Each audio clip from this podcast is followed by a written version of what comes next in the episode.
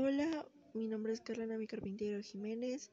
Hoy voy a hablar sobre el sendero del hacker. Y bien, para empezar, ¿qué es un hacker? En sus orígenes, la palabra hacker definía a un aficionado a las computadoras. Describía a un usuario totalmente cautivado por la programación y las tecnologías informáticas.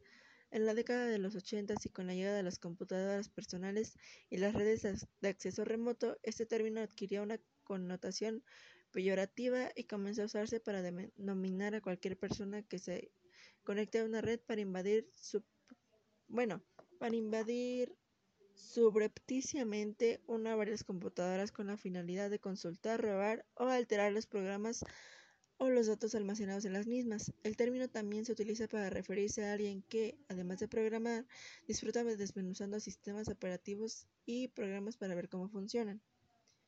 Los hackers son los sujetos que maquinaron lo que hoy es el Internet, tal y como lo conocemos. La mayoría de los hackers programan y contribuyen al mundo de Linux y la mayoría de ellos les gusta estudiar la seguridad de la red e irrumpir en los sistemas.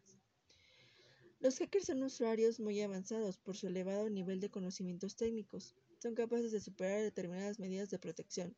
Su motivación abarca desde el espionaje industrial hasta el mero desafío personal. Internet con sus grandes facilidades de conectividad permite a un usuario experto intentar el acceso remoto a cualquier máquina conectada de forma anónima. Hay quienes los describen como los niños modernos, pero a diferencia de estos, los hackers no llevan artilugios ocultos ni armas para atacar.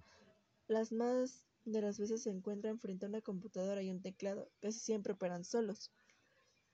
Eh, la gran mayoría de las personas tienden a creer que la actitud de hacker se limita a la cultura de software y nada hay más lejos de la verdad. Existen personas que aplican la actitud hacker a cosas diferentes como lo son la electrónica o la música. En realidad se puede encontrar en los niveles más altos de cualquier ciencia o arte.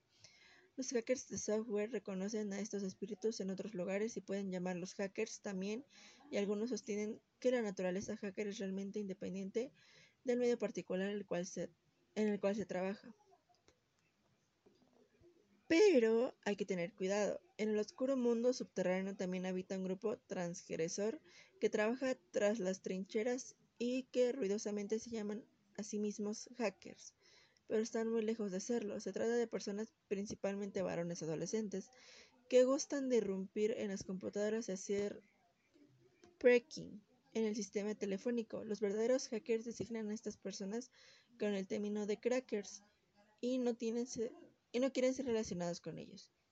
Los hackers verdaderos piensan que la mayoría de los crackers son sujetos perezosos, irresponsables y no son inteligentes. Bueno, no mucho.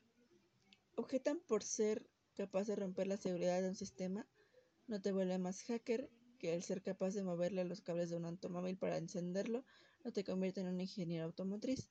Por desgracia, muchos periodistas y escritores toman erróneamente la palabra hacker para describir a los crackers, y esto es algo que los irrita a gran escala. En lugares se habla de habla hispana se le conoce como crack al mejor elemento de un grupo de una actividad, es el as, el campeón. Sin embargo, la designación cracker en informática se aleja de esta diversión. La diferencia de esta, los crackers, los hackers, perdón, construyen cosas, los crackers las rompen.